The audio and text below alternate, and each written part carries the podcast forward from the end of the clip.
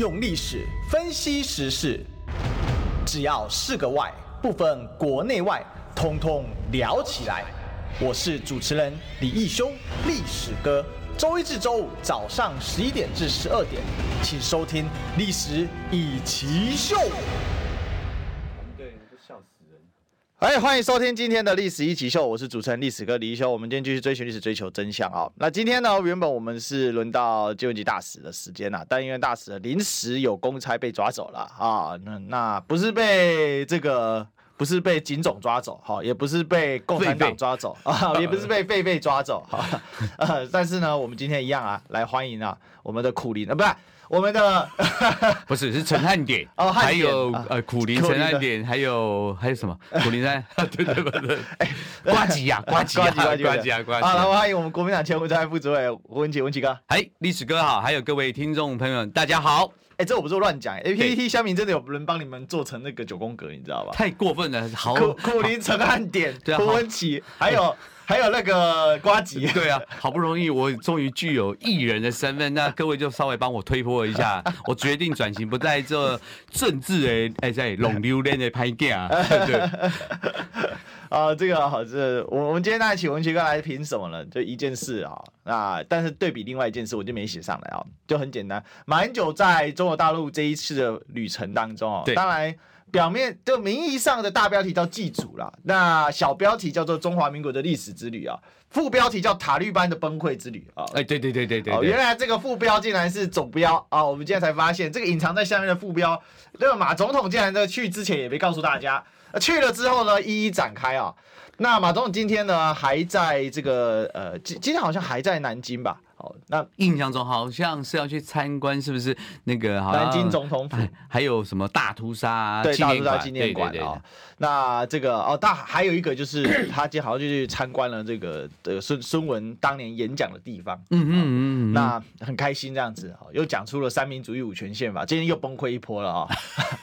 因为他们没有想到，妈真的他怎么不照剧本演出？他们以为可以好好的修理一下了，那个马英九就没想到反被将一军啊。是啊，这我大概帮大家回顾一下，马总统当然是从上海就是飞机，但是因为两岸航点的问题啦，那但是他到上海之后，他就直接搭高铁嘛，对，到了南京啊。那一开始还发生一个插曲，就是记者搞错。哦，结果记者知道开车了，冲到南京去啊！对对对对对，找不到马总统，因为马总统已经搭上高铁跑人跑。他们说，结果后来本来以为，哎，就在这种舆论的战场上，网络上面，对，好，就是小粉红跟这个小粉绿会打成一片，就没想到那个车子迷失的时候，大家说开始就没想到两两岸的网友集中在说那台车的行车记录器师傅到底是怎么一回事？所以我说有时候。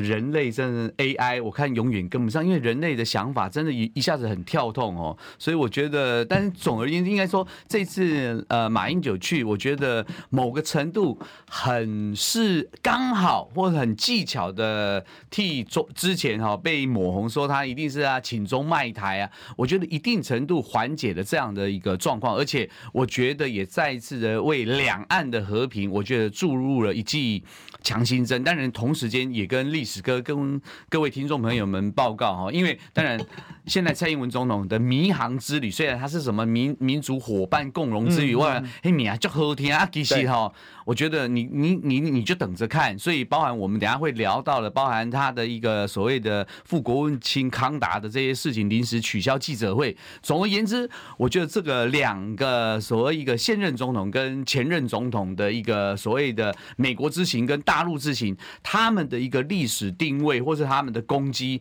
我觉得即将活生生、血淋淋的让接受台湾人民的一个检验啊！我觉得谁还是比较真正的爱护咱们中华民国、爱护台湾的人民的社会利益？我觉得真的高下会很快的立立见就对了。是哈，那我刚帮他更新一下了，这个马总统昨天已经到了武汉了啊，湖北武汉了，抱歉，然后去参观这个辛亥革命博物馆哈，嗯、那这边高喊了三民主义跟五权宪法啊，早上。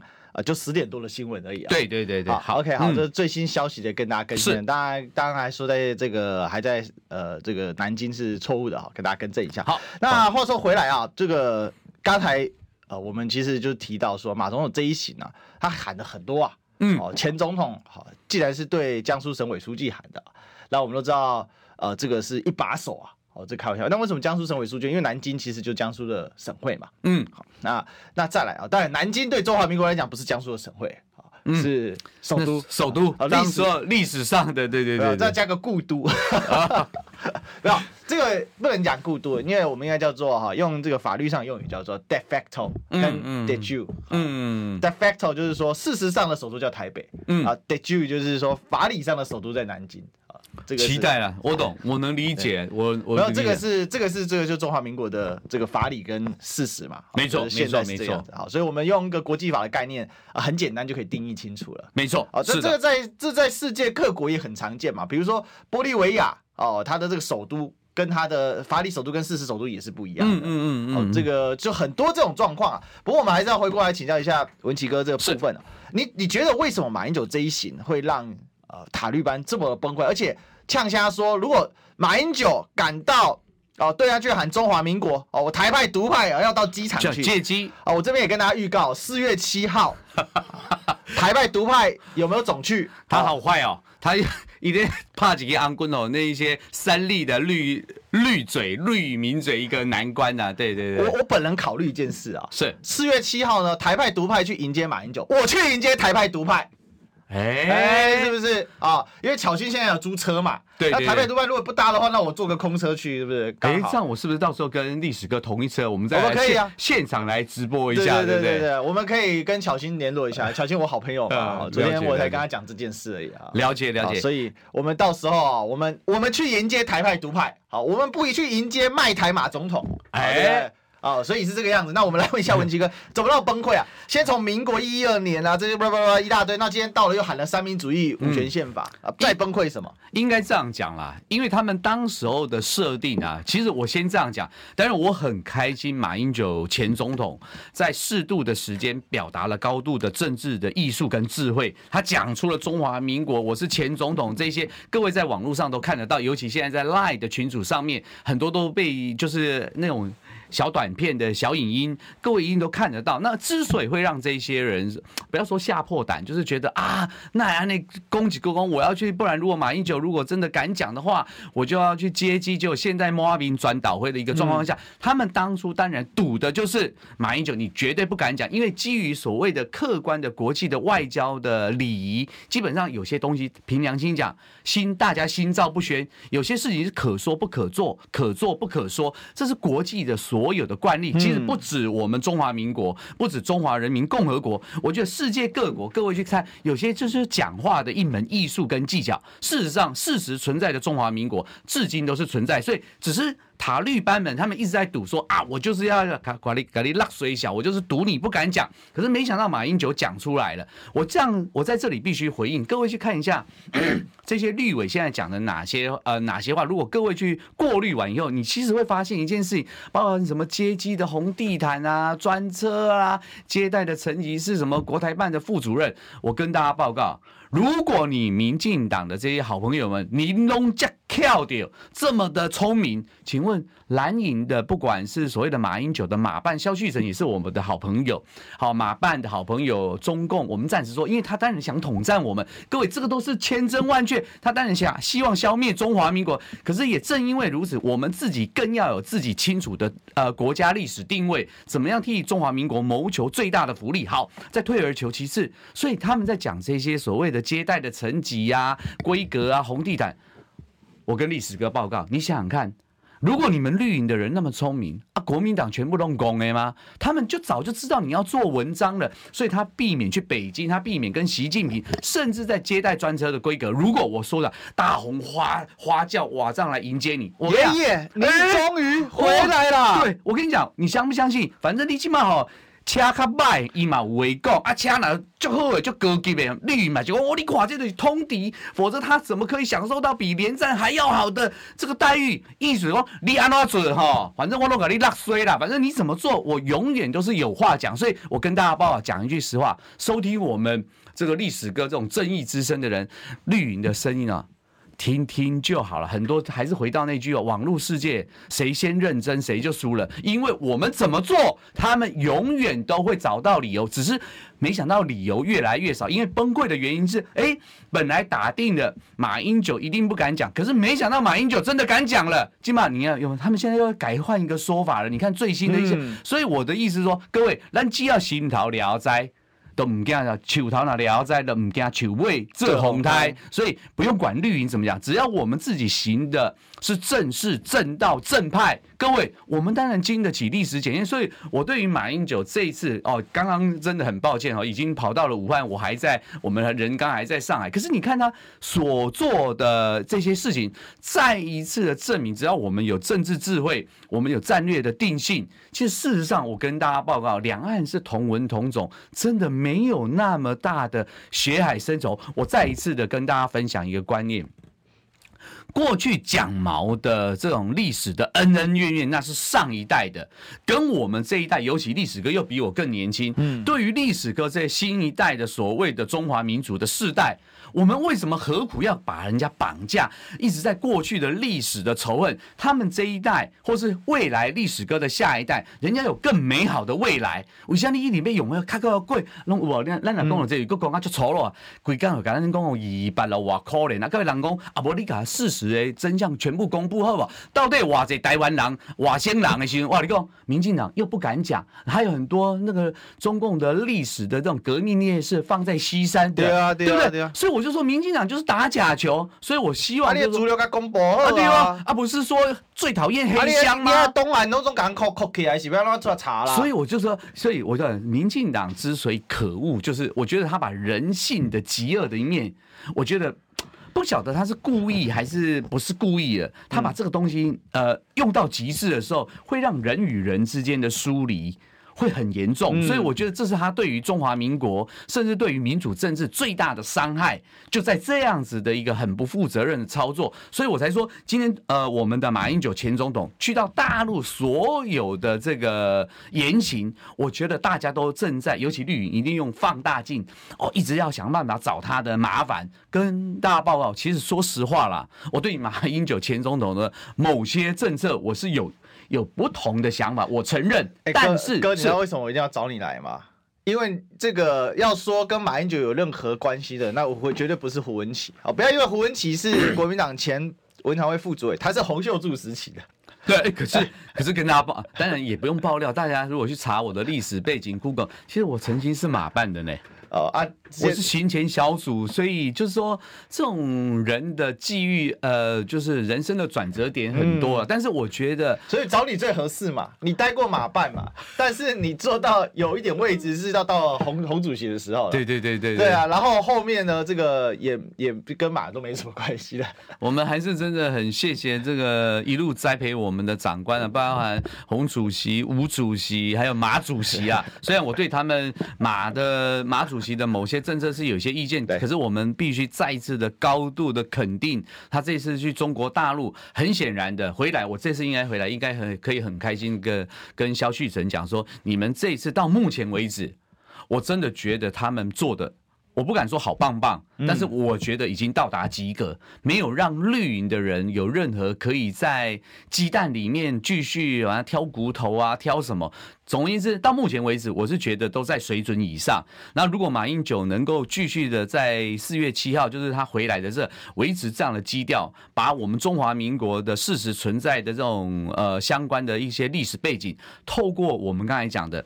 因为有时候你人在别人的家里做客嘛，总是有一定的分寸，我还是要强调。所以我觉得到目前为止，他的所有的举动跟他的发言，我觉得。我们中华民国要很感谢他，因为在这个蔡英文又开始在朗超面要朗给刚的时候，我觉得马英九总统是有做到了他一个适度的一个缓和剂的一个功能，所以我觉得要谢谢他。当然最重要的是，我觉得老共的状况是这样啊，因为硬的更硬，软的更软更软，所以在马前总统的这个东西，他给足了一些面子，因为很多东西就是我讲的。其实为什么我接待规格不那么高？或许你要想，马办早就知道。民进党会这样做，所以刻意的把很多的东西刻意的降低，就是不让你做。现在问题是状况是在哪里？蔡英文总统去了，刚才我们提到康康达的这件事情，嗯，到底站在中华人民共和国的立场，硬的更硬，软的更软的以外。他们对于那件事一定不能够不表态，所以接下来我们我觉得观察的重点，接下来就会在啊我们的所谓的蔡英文总统，不管是在纽约啊，就是现在去的时候，现在是所谓的这个罗森伯格接待他嘛，接下来颁奖完了以后的一些相关的发言，对，我觉得会看出中共所谓硬的更硬，我觉得这是一个考验点。嗯，但你还是要看蔡英文总统到底是不是继续的要。就是挂羊头卖狗肉啊！其实做的尽是我们知道，他其实也是其中一个想要消灭中华民国的一个，我看感觉了哈。就所以中华民国起来就可怜的啊！对对对，是在呃，这个我我记得我我自己的观察了，我不知道文琦哥怎么看啊？嗯，因为这一次刻意降降低官方层级，对。好，因为我们就了解嘛，夏立言到了呃中国大陆去访问，他只是国民党副主席哦，对，他也没有担任过更高职位的公职哦，他的公职主要在外交部里，没错。那可是呢，他都可以很简单的去见到了哦，中共的七常委之一啊，对，哦，那更别说国台办主任，嗯，所以。这个很明显就是一个刻意去降低官方层级的方式，嗯，所以我说马英九是大钓手，钓出了一堆塔绿仔宝宝，没错，没错，呸嘞呸嘞呸嘞呸嘞，哈，就像那个鱼钓上来，那边跳跳跳跳跳，气的要死也没用啊，因为因为呢，突然发现呢，原来水不在我这里啊，那他当然他们最近这几天抓着这个，好，就马英九在计算那个年份嘛，因为马英九到了呃南京的总统府，当年是孙中山担任临时大总统啊。的一个部分，这边也要跟大家还原还原一下历史啊，因为我必须说啊，有些人历史真是烂到一个没得救。哦，然后还那边自以为了不起啊，因为他们现在同心圆，对，像那个叫杜正胜，哎，一九一一年十月十号，哦，爆发的武昌起义。随即，中国有十八省相继响应啊，没错。所以呢，这个叫做哈，当一年度这些革命串起来叫做辛亥革命。那为什么可以相继响应呢？很简单，因为当时的革命党人在一九零五年组了中国革命同盟会之后，革命是完全遍地开花。嗯，哦，那在这个基础之上呢，好，就是那为什么呢？又再往前推，一九零四呃一一八九四年的时候，因为甲午战败，刺激了孙中山在。美国夏威夷檀香山成立了中国近代第一个革命团体，叫做兴中会。好，他的逻辑是这样来，这就是你们贵党呃创党的历史。一八九四年创党，我突然感觉心酸酸。你用贵党，我们不是同党的吗？我没有任何党，我们有同一个理念啊！哈，我们同理不同党啊！是是是是是是是。哦，所以呃，这个就是一个历史的回溯。没错没错。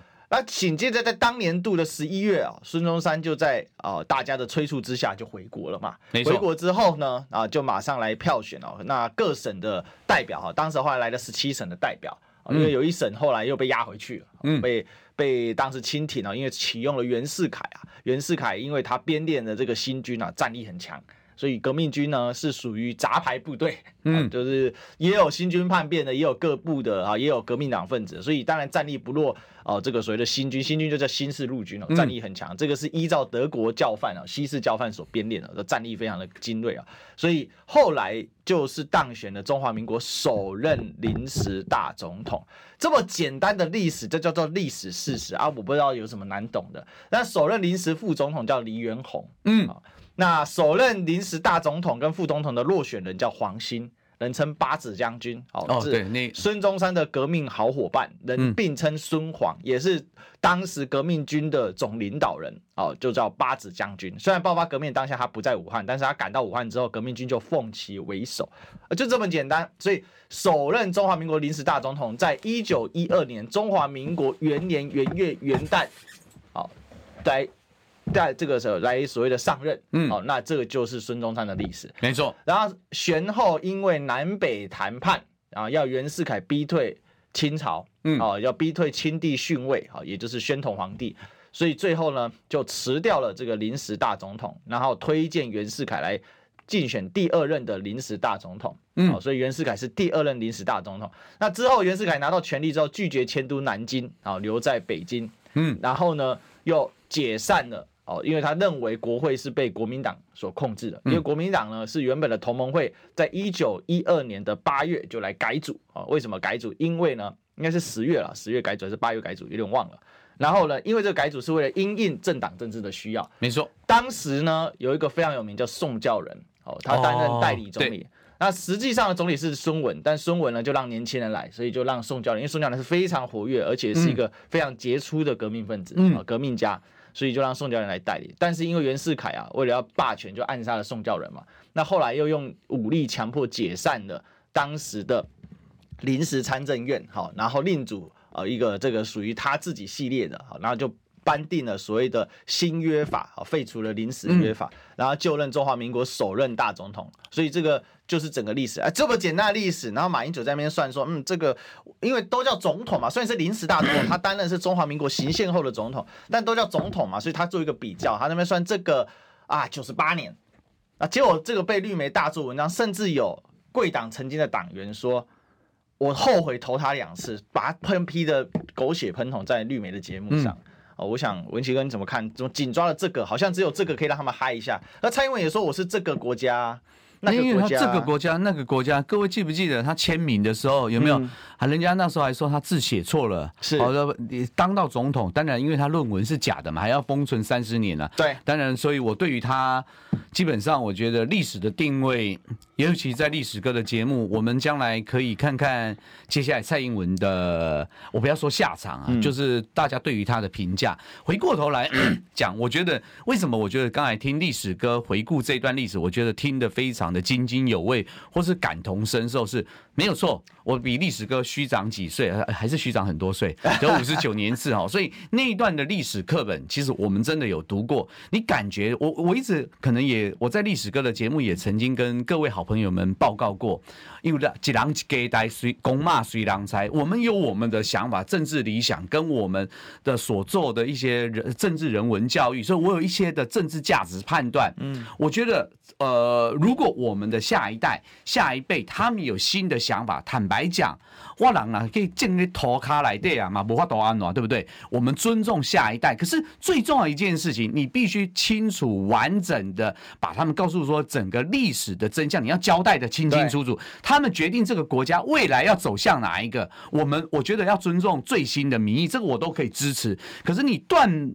断然不可以说把所有刚才我们讲的从杜正胜啊、李登辉啊、陈水扁，不管在课纲改的乱七八糟，现在所以台湾的年轻人没有一个人像历史哥你这么清楚整个中华民国的过程，所以我们会看到之前蔡英文总统不是说啊、呃、中华民国在台湾七十二年的时候还是七十九年有没有？从一九四九年他就把它断掉了，他不管之前从一九一二年国父孙中山所创建的亚洲第一个民主共和国，他把整个段的历史切割，所以我们常常讲欲亡其国，先亡其史。所以我觉得他们的用心其实是很可怕的。所以我才讲说，不管你将来决定要怎么做，照理讲你应该很完整。如果你真的就够小，你干嘛讲我错错英文哈？我民进党的台独党纲金这样好棒棒，也在和呃这类台湾也在走向真善美之地啊，然后留着蜜跟牛奶啊。如果你真的这么的相信，而且你做的真的很好的话。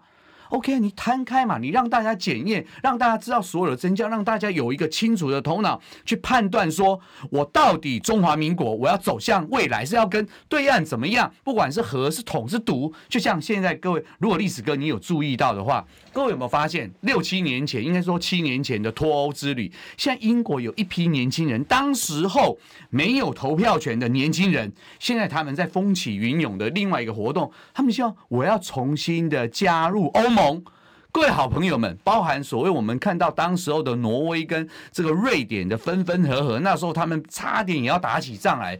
我们咱们中华民族为什么要这么的笨，被美国人牵着鼻子走？好，好像在塞狼啊，变成我们所谓变成另外一个第二个乌克兰。我觉得这样子是非常的不公平。因此，我觉得不管将来要走向哪一个地方，我觉得你最重要的，你要让所有的下一代，还是两千三百万的同胞，清清楚。楚楚的知道所有的利弊得失，公告酬劳啦，东然的简单商业逻辑的 SWOT 分析嘛，我的优势劣势，然后怎么样，你都分析完了以后，啊，都过来的想欢喜者甘愿受，可是你不能说把所有的资讯都掩盖，不告诉大家，然后等到事情发生又回到那一种，而我乃怎样呢？因为民进党坦白讲，我如果再继续的稍微讲一下的话。其实有时候我也不觉得他们真的有那么的。我暂时这样讲，希望大家原谅哈。我有时候也不觉得他们真的有那么的坏，可是他们碍于权力的欲望的那种想望，那种权力欲望之重，重到他们用了太多技术性的东西。好，譬如说他们选举技术很高明，然后怎么样？可是他们断断没有想到说，就是因为这种魔鬼就藏在细节里的技术面的操作。常常会让整个的所谓的文化品德操守的这种更上位的价值给崩溃，不见得他们真的一开始想，因为我供给不高走了。各位，你们想想一个道理：如果你今天栽培出来的下一代是一个不懂感恩、不知道自己从何而来的，我跟你讲，有一天这些民进党的买捞啊，这些年轻人可以这样对你。我想下一代的年轻人就会这样对他们，所以其实对他们自己未来安身立命的一个价值，不见得对他们好受，因为你栽培出来全是一些不懂得感恩，反正没几个我那边送，我都给你宠起来。所以我觉得民进党似乎也不是这样，可是他们现在所作所为，我觉得是我们不断的不包含说透过历史哥的节目，我们把真正的我自己觉得正确良善的声音跟大家报，我们就是不断的要把正确的声音。或是另至少是另外一种价值多元的声音，不断的跟大家报告，让他去分享。我还是要强调一件，拜托大家，我们这个年代，我不是故意套用习近平的说法，你要勇于斗争，敢于斗争。尤其当民进党在说假话的时候，我们这些人不能够沉默，你要勇敢的讲，这样才有可能比较有机会拨乱反正。至少你是平衡，否则我觉得说实在，台湾就四面都环海嘛，对不对？真的，万一不幸的呃发生了这些我们不想看到的事情，各位好朋友们，第一个跑掉的，当然就是蔡英文啊，他们飞到那霸啊，呃跑掉了啊，对，很多人都有呃这个别的国家的国籍啊，所以我觉得我们要自救了，所以自己的国家自己救，所以有关于这个中华民国的命运，我觉得还是握在我们自己两千三百万的同胞自己的手里。是啊，其实直白的讲一句话啦，就是。广告也掌握在我们自己手里，我们接广告。听不够吗？快上各大 Podcast 平台搜寻中广新闻网，新闻还有精彩节目都准时推送给您，带您听不一样的新闻。中广新闻，用历史分析国内外，只要是个“外”，统统聊起来。我是主持人李一修，历史哥，请收听《历史以奇秀》。欢迎回来，这里是历史一起秀的现场，我是主持人历史哥李修。我们今天继续追寻历史，追求真相。我们今天欢迎今天来宾呢，是我国民党前文传会副主委温琪温琪哥。嘿，hey, 谢谢历史哥，谢谢各位听众朋友的 包容。哎，是啊，我们刚才其实就历史层次哈，然后刚刚温琪哥也讨论了一个在政治上面哦，到底民进党为什么这次反弹那么激烈啊？那这种激烈是来自于一种很大的心虚啊，哦，甚至郑文灿还酸。嗯嗯啊，马英九就是二百五嘛，就有人就去把很多图找出来，马英九到哪里签名都有百百零八，郑运鹏啊，郑运鹏百一二变成百一二了，二百五，不是郑文灿啊，郑运鹏啊，郑运鹏，郑运鹏，嘿，那百一二啊，百一什么？这这这是马英九写字的习惯嘛？那就像，呃，直白讲，像我的直播啊，我直播我的绕款年份永远都是中华民国年份，一百一十二年多，倒不是说，呃，你这么爱中华民国，这么不是，因为现在。我们的纪年就是这个，我只尊重官方的纪年而已。懂懂懂。对，官方的纪年就是民国嘛。那你喜欢用西元？那西元是世界，因为讲白了，这也是因为帝国主义殖民造成的结果嘛。嗯。那、嗯、我本人反帝反殖，我怎么会去用西元纪年呢？嗯，对不对？但西元纪年我们是尊重、参考、使用，使用是没办法，因为大家要用。但是在我觉得像那个下那种标题的时候，那个落款的年份，那我就尽量用民国纪年去取代。嗯。哦，而且我很透彻执行这事，你知道，连我自己公司内部我们的档案文件，我们都是用民国纪年。哦，漂亮，就是这样，漂亮，欣赏，欣赏，不是人，我觉得人活在这世间要了解一件事情，就是说，这什么是事实，什么是历史，什么是真实的状况，不是活在虚幻的梦幻泡泡里面。你说对吗？好，我我觉得这是很很糟糕的事情。不过话说回来啊，这个马英九前总统这一次在中国大陆有这么。宽的一个发言的空间，两件事请教文清啊，因为你做过党务啊。是第一个，这个是不是事前其实都有让呃对岸有了解到会有这一些发言或发表？这第一件事。第二件事情，对岸为什么可以允许这样的发言跟发表？不管事前有没有接受，但是事后他还是接受，因为他让你行程继续，也没卡掉你。当然有人说，哎呀，CCTV 都剪光了，废话，你两岸九个公司之后你就不谈了嘛？嗯，那你在政治问题上只有搁置搁置，那对方就照照着你的这个，你不承认九个公司，人家还是在用九个公司在处理这些事情嘛？搁置正义政治嘛？好，那在互不承认主权的情况之下，他当然不可能嗯让你去展示。现在中华民国这些是你可以讲，但我不能展示，这是我的官方的态度。没错啊，好，回过头来，我我请问你怎么看这个问题？我应该这样讲，我觉得中共这一次展现的哈，当然我我觉得。呃，两岸都是中国人哈，我要先强调一下，我一直赞成中华民族的伟大复兴，但我们的国号就叫做中华民国，这也是我们一在这个节目，或是我在别的地方，我一再强调的。我们就是一九一二年国父孙中山所创建的亚洲第一个民主共和国。当然，将来要走向不管是联邦、邦联，或是这个名字，我甚至都觉得应该叫做中华民族共和国。就是其实这种名字，上一代的恩恩怨怨跟我们这一代没关，我们要为我们的下一代着想，所以我觉得国旗、国歌、国号，如果国父孙中山在世，八子将军在世，你说是为了四万万同胞，我觉得这种形而上的规定是细野狼藉哇，我认为他们会有这样的格局跟胸襟。回过头来，为什么中共今天会呃技术上的觉得啊，你讲的这些中华民国啊，什么落款这些，我跟大家分享，如果你丢小贺，或是你今天我这样讲好了啦。也许我们这样讲就更贴切了。我今天是红海的郭台铭的大公司，哈，或是台积电啊，什么 Amazon 啊，或者是这个，你一个小公司，你来我的我的地盘，坦白讲，我的战略定性，我的战略自信，我已经足以知道说我能够包容你这些。嗯，所以我的意思说，对他来讲，十根是站在他的这一边的时候，他根本毫为对吧？不为所动，因为他知道你撼动不了我，所以为什么我常常啊、呃？最近我们在讲说台洪断交，我只问一件事啊，今今今天叫拍谁呢？看到咱台湾籍英卡巴的西代，你记不记得那阵啊？不过那时候可能历史哥您还比较年轻，这时候又透露了年纪，真讨厌。就是那时候有一度是你抢我一国，我隔天就抢你一国，就互相抢来抢去，当然很多都是用用钱。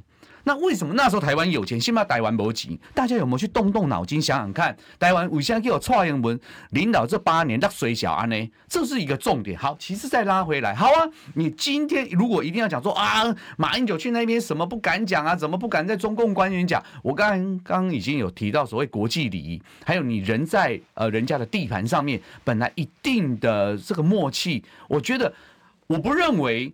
马英九前总统的所有的发言，或是这些，他们会先让。对岸知道，可是一定有一定程度的默契跟沟通。你你可以看到，不管是央视剪掉，因为你现在看到的一个画面是怎么样？各位，如果你们去仔细，因为我们常常讲外行的看热闹，内行的看门道。马英九在讲这些的时候，其实基本上不是公开的对着大陆的媒体的呃民众或者采访，基本上他是对于我们台湾自己国内中华民国的，所以这是很技巧的一个一个 一个手法了哈。那回过头来讲，今天如如果民进党真的要无限上纲到这个程度，我刚才跟历史哥在外面还没有开始录节目，各位好朋友，我们在回顾历史，这也是历史哥回顾历史。想想看，那好啊，你今天要讲说哦，中华民国，我突然间，各位你们不觉得好恶心？你们这些大人好恶心，恶心在哪里？如果你真的这么爱中华民国、民进党的话。你先告诉我嘛，是谁一开始在我们的这个所谓的国旗、国号、国歌上面，这个国家、那个国家？那你先现在先告诉我，你的国号到底叫做中华民国，还是中华民国台湾，还是叫台湾共和国，还是叫做蔡依依共和国？因为一个很明显的历史，我跟大家报告，在马英九跟蔡英文交接的那个那一年，刚好交接的那一年，我们去参加所谓的 WHO，各位好朋友们，你们去 Google 一下。我讲的是真历史，我还曾经写过一个文章，我说，请我们那时候抗议的卫生部卫福部部长林奏言，我说，请你把那个抗议信公布，你到底是用什么国号？你是用中国中华台北还是怎么样？现在我们看到，当时候叶金川去的时候，哇，嘿，我觉得等他摸嘿这水狗，你话我已经忘记他叫什么了。其实那也是安排的职业的职业的打手啊，啊，不然等林奏延去的时候，中华台北的时候，哎，那水狗，你话你起码抵得位，你不过就是一个绿养的人嘛，所以我才讲说，你先告诉我你的国号。如果你是中华民国，那拜托这些昨天评论的这些所谓的这些绿营的立法委员，你先回来，蔡英文回来，你说蔡总统拜托这个啦，卖公台独金孙啊，台独金孙今麦也别成气哦，那是二零二四的代志啊，不你对今麦开始安尼很么？你就先把自己的国号，以后你就记得不用再刮胡，你就是中华民国的总统。哥，我再举一个例子，各位你会气死。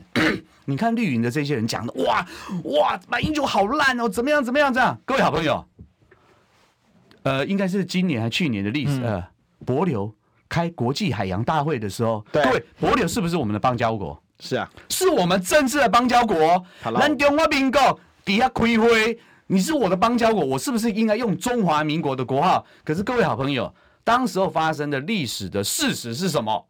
因为在美国的要求下，中华民国不能用中华民国的，啊，你是你哪家不够小？你连在帛流自己的邦交国上，你好不容易哦，我用好不容易哦，你可以用堂堂正正、大大方方的中华民国说，你在帛流国际海洋世界大会的时候，你不敢用哎，你一个这样子的总统，这样的一个执政党，你好意思去修理马英九前总统？哎，麦安内很么？我真的觉得有时候，所以我为什么会说有时候你们这些大人好好恶心，乐色政治不呃，这这乐色不分颜色，你们好意思讲这种话吗？反走过必留下痕迹，所有的 Google 一出来，这都是民进党你们自己做的事情，是现在进行式发生的事情，你们怎么好意思双重标准？难道是对不起？应该不是脏话。妈的多重宇宙的那部电影，妈的多重宇宙，你们为什么妈的这么多重的标准？这是令人觉得恶心。这也是回到历史哥的一个，我觉得一个原点，就是说，没关系，你将来要怎么样，但是你不能够泯灭所有的历史，因为大家都在检验你们。其实啊，我认为啊，马这个马英九总统被要求要正视，就被要求说要向对岸表达正视中华民国存在这件事吧。嗯，那我们是不是也可以要求蔡英文现任总统？请美国人正视中华民国存在的事实。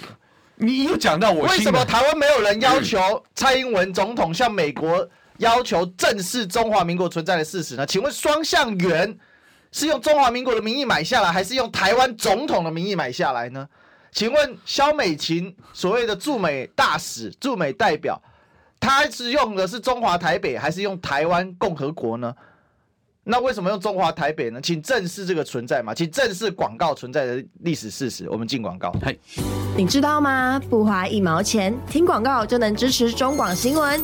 当然，也别忘了订阅我们的 YouTube 频道，开启小铃铛，同时也要按赞分享，让中广新闻带给你不一样的新闻。用历史分析国内外，只要是个“外”。通通聊起来！我是主持人李一修，历史哥，请收听《历史一起秀》。欢迎回来，这里是《历史一起秀》的现场，我是主持人历史哥李一修。我们继续来继续来追寻历史，追求真相。我们来欢迎国民党前文传会副主委胡文琦，文琦哥。呃，我是苦林，我是瓜吉，我是这个陈汉典，大家好。已经到这种自暴自弃的程度了，对，自暴自弃了。现在要稍微这个 AI 人工智慧一下，对对对，我去做个九宫格送给你好了。是是是，苦林、瓜吉、陈汉典，对对，所以他们将来三个应该会很感很感谢我，我要开始踏入这个演艺界哈。不过不过，谢谢历那个历史哥啦。哈，我刚才跟历史哥麻烦说，让我再补补一小段，我再跟各位朋友们再分享一件事情，跟你们想想想看啊，我觉得。哈，其实大家都大人大见啊，是成年的社会。你去想一个道理，你答案就出来了。有时候我说问题问对了，答案就出来，是怎么样呢？现在我们的邦交国越来越少，先不管说洪都拉斯的那些啊，我也不管什么“一带一路”啊，甚至是中国大陆的这个所谓的跟拉丁美洲的贸易额，在近几年早又已经超越了美国跟拉丁美洲，尤其是它的后院，这个我都暂且不讲。如果美国是帝国的。呃，所谓的余晖，基本上他还，但在到目前为止，他确实还是是世界上数一数二的一个霸权的一个状况下。各位好朋友，把数二去掉，他就是第一名的霸权。对对对，应该这样讲。各位想想看，在他有能力的时候，他可他一直叫别人说啊，你们跟中华民国台湾哦，一定要保持友好的关系，而且要深化关系，你们要跟台湾交朋友。哎，可是最有能力跟我们交朋友，而且发发生一锤定音的，就是美国啊！你如果今天觉得中共好可怕哦，哇，那个孔子学院怎么样啊？现在连抖音，今天我们看到这个，好像是抖音的执行长什么周世贤，还不知道什么贤，周幼之，呃，周幼之对去的。我的意思是说，周幼之啊，周受之，你应该美国应该是怎么讲？你要说各位。跟着所有的人，跟着老大哥，我们现在承认中华民国，它是一个独立的国家，是一九一二年的所成立的亚洲第二面，问题不就解决了？可是他不思，他不耻之徒，一直告诉别人，你们要跟他交朋友啦，千万不能抛弃。哎，我们都承认双重双重承认的，不是吗？对，所以所以随时可以建交啊。对，所以我就说。美国之所以恶心，就是会让人家看破手脚的。就是现在像欧布莱恩，其实他是台独智库养的一个人，所以你会看到庞贝奥类似庞贝奥的手法。哎，庞贝奥在川普的时候当国务卿的时候。他如果真的想要跟台湾交朋友，他就直接承认中华民国或承认台湾也可以啦。可是已经把水小啊，哦，不，已经不是现任国务卿了，跑到台湾要生意，也不是希望我们投资他吗？各位，这可能将来大家如果有办法，我们继续追，这里面一定有猫腻，他要赚钱，要买什么七七八七的这些，哎，那你庞贝奥在？手呃任内的时候，你握有实权，在国家的政府机关，你不做这件事情，现在一卸任了，你就开始指指点点啊，你应该怎么样？然后现在看到的欧布莱恩啊，一下子要炸毁台积电啊，一下子说大家要拿 AK 四十七，他说炸毁台积电都是中共跟红媒的认知作战，而且最扯是绿媒这样讲，欧布莱恩还自己把这个事情给讲出来。对，所以我就说，你不觉得这就是让人家觉得很恶心？而且我觉得欧布莱恩犯他应该是先去下架美国的媒体，先他自己在那个论坛去。告那个论坛，没错，而且我觉得最恶心的一件事情，各位有没有发现一个非常好笑的事情？当然我知道，各位因为我是念战略所的，嗯，AK 四十七基本上是因为操作简单，然后比较怎么样，比较相对于 M 幺六哦，我是说这两个武器基本上是在同一个世代、同一个档次、同一个等级。就你欧布莱恩，假设。你真的是爱美国的话，嗯，你要武装台湾人民，变为豪猪岛、刺猬岛武器库，你应该说，我们应该台湾人民每个人都要买买 M 幺六，就他没有替美国着想，他要我们买二二制的武器 AK 四十七。各位，这个人是不是很好笑？所以我才讲说，就抓好把狼戏，把狼印在西北料。我还是要在这里呼吁，呃，善良朴实的台湾人民，我们已经经历了这么多的国际政治乃至国内政治的纷纷扰扰，我们真的不不需要，不应该被外国的这种，刚才我已经提到把狼西北料的这种政客塞狼，我们还是要定心，就是说要沉淀下来。究竟哪一个政策是对台湾真的后代？哎，各位，我嘛一点五十，我也五十二岁啊，我嘛最近呢，就一人日薄西山，已经已经待一半的头卡来对啊。可是你我们的下一代，我们真的有必要留一个非常好的，让他们可以自己决定他们的自己未来要怎么走。我们这些大人不要这么的，我觉得自私啦。因为尤其对不起，因为接下来下一棒。当然就是历史跟你们了，所以我觉得真的，请大家，我们谈政治可以，但是我觉得是非公道的那个价值观，我们可以有蓝有绿，但是那种最基本的价值观是不能够被泯灭的。是这个没有，因为我还没到年少年少轻狂的年纪啦，那要到六十九岁才能才能年少轻狂。感觉上你要随心所欲了，就是对？对对对，你有六十九岁才会年少轻狂。对对对对，还早还早哈。那不过我我就话说回来啊，很多人说，那到底国民党这个所谓的和平保台的论述啊，因为耐心的也讲和平保台嘛，那国民党其实本质是要和平保台嘛，对哦，其实是国民党是和平保台是有做，但是没有把它当口号，嗯，那赖清德把它当口号哦，但现在也不敢喊了，因为他现在喊四个坚持嘛，对，那话说回来啊。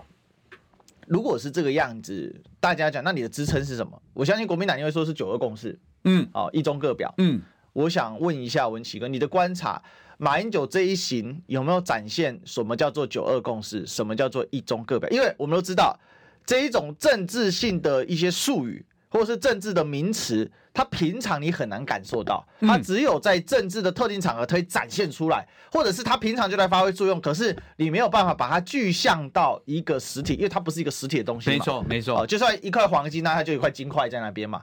哦，那可是你说黄金存折，那你就觉得很虚无缥缈。对，那这同样逻辑啊。那我想问一下，你觉得马英九这一行有没有真正展现九二共识、一中各表的实质的内涵，然后让它具象化了？我应该这样讲哈。当然，如果站在我的立场，我觉得他很技巧的展现了这样子的，譬如说我们讲的九二共识、一中各表，我觉得他要达到这样的目的。就像我们其实眼神的交汇，有时候你不用太多的肢体动作，光一个眼神交汇，也许我就知道。历史哥在暗示我们，也许时间快到了，或怎么样，这是一个默契。所以，如果我以实际的状况来判断，只有一个，历史哥很单纯。今天如果马英九没有做到的话，你认为小粉绿会崩溃吗？今天他们会说：“哦，我不来不了。”有各位三立的名嘴，我在我一定呼吁所有的台派哦，我绝对要去甲机场，我一定去甲迎接。我跟大家报告，接下来我会去迎接你们。对，事实就证明一件：如果今天马英九没有达到原本啊、呃，民进党的好朋友们要设定他卖台的一个状况下，所谓的马桶啊，那种很难听的马桶、马桶盖，各位，事实胜于雄辩嘛。今天如果没有个这个效果，这些所谓的塔塔绿班们会崩溃吗？如果如果没有效果，我跟大家报告啦，就是我刚才讲嘛，如果我根本就瞧不起你，我在战略，我在战术，我在战略上瞧不起你，在战术上我会重视你的状况下，如果你今天连这个都没做到。我跟大家报告，你只要看到为什么他们又改口，所以我说马英九在这个行动上面，所谓的九二共识、一中各表的这个，我们不要说具象化，至少他在从他的行动、哦、行为举止，乃至于他的发言的这些记录，我跟大家报告，他忠诚的反映了所谓的就是九二共识、一中各表。可是各位强调，这一中各表的中国一中。就是咱们中华民国，这个我觉得就是说，有时候我们自己要有底气，要有一个自信。你不要，但在这里我再回回溯一下好了。嗯，我要拜托一下我们蓝营的好朋友们哈。我们刚才在前面的阶阶段有提到类似二二八，我们要有一种自信，就是当他讲假话的时候，你要勇于讲出来，所以不要有一种背负原罪。那时候，你蔡英文总统可以讲说，那是时空环境不同，所以他选择了依附，不管他的父执辈啊、祖父辈啊，依附了日本或依附了国民党的这种白色威权恐怖阵营啊，赢都有法度安尼啊，因拢是拢因拢是无法度的啦，拢是以迄个时代时代的眼泪，所以他们必须这样做，在那个年代。国民党很多的人，我的意思是说，难道也不是因为时代的眼泪吗？所以我希望就是说，将来如果面对这个时候，因为马英九的这一次的一个行动，我觉得再一次就某个角度，他替中国国民党的两岸政策解套。嗯，因为现在老百姓在看嘛，哎，你马英九去甲逮掉，你表现是安尼，啊，这样蔡英文去甲美国，伊讲的是啥话？啊，叫咱买 AK 四十七，少年来做几年做嘿，然后现在十六岁以后要全动法的修法，大家以后要编组。老百姓会想啊，我跟大家分享一件事情，这昨天发生的事情。传统上，医生组织是比较挺绿的。对，好，我跟大家昨天一个，我不能点名哈，因为但对他不好意思。他说最近他们医生的群组发生的一个状况，大家一直在想说，诶。以前都比较支持绿营，你那些不管你绿营阿拉者，伊拢讲你是绿营好棒棒啦。结果他们发现，不只是他们回到他们南部的家乡，整个破败。我用破败哦，他昨天有提到破败这个字眼哦。第二个就是他们的这些高级知识分知识分子的绿营的学那个医生们，开始对于马英九这个评价沉淀了。因为他们明显的感受到两岸的敌意上升，战争真的要来，这个就是我们曾经讲不见棺材不掉泪。他们眼看着这个氛围似乎好像真的要发生了，所以这些人开始就是我们那时候也曾经节目提到了，真的要打到自己身体里面的那个哦，他们就会说真话。所以我觉得马英九在这一次的访问的大陆之行，确实对于中国国民党的两岸政策做了一定相当程度的一个重要的一个贡献。是，其实我做一个结论呢、啊，我认为两岸接下来很有可能有第二轮的所谓的两岸谈判啊，因为上一轮的两岸谈判就是在啊马英九时期嘛，没错。好，那在当然在更上一轮，那可能要到了蒋经国时代啊，所以这个我们期待两岸是往和平然后相这个更加和平交流的一个立场去走。没错，交交流就不会交战。这是一个自古以来一个历史常态哈。好，我们今天谢谢吴奇哥，谢谢谢谢历史哥，谢谢大家。好，那我们就明天见喽。好，明天见，拜拜。拜拜。